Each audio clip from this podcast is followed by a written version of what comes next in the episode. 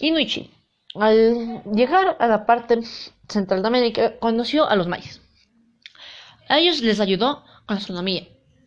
les ayudó a investigar para qué servían las estrellas. Gracias a eso, los mayas tenían un gran sistema de agricultura, porque sabían eh, qué mes había cosechar y qué mes no. También para la casa, qué animales salían más o qué animales eran más difíciles de encontrar. Luego, conoció a los olmecas. A ellos les ayudó con la religión. Les hizo creer que, según la cintura o el cuerpo humano, significaba que de la cintura para abajo era el inframundo, donde iba la gente mala. Luego, de la cintura para el cuello, era como que la tierra, el plano donde todo el mundo vivía. Y de cabeza hacia arriba era el, el paraíso, donde la gente buena iba allá. Luego conoció a los aztecas. A los aztecas les ayudó con la religión al mismo tiempo y la casa.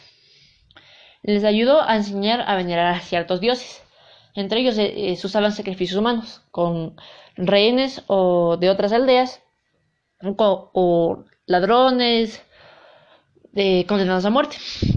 Luego, luego, después de ayudarles tanto, decidió usar sus beneficios de la casa y les enseñó a cazar ciertos animales que según para los aztecas en ese tiempo era casi imposible de cazar.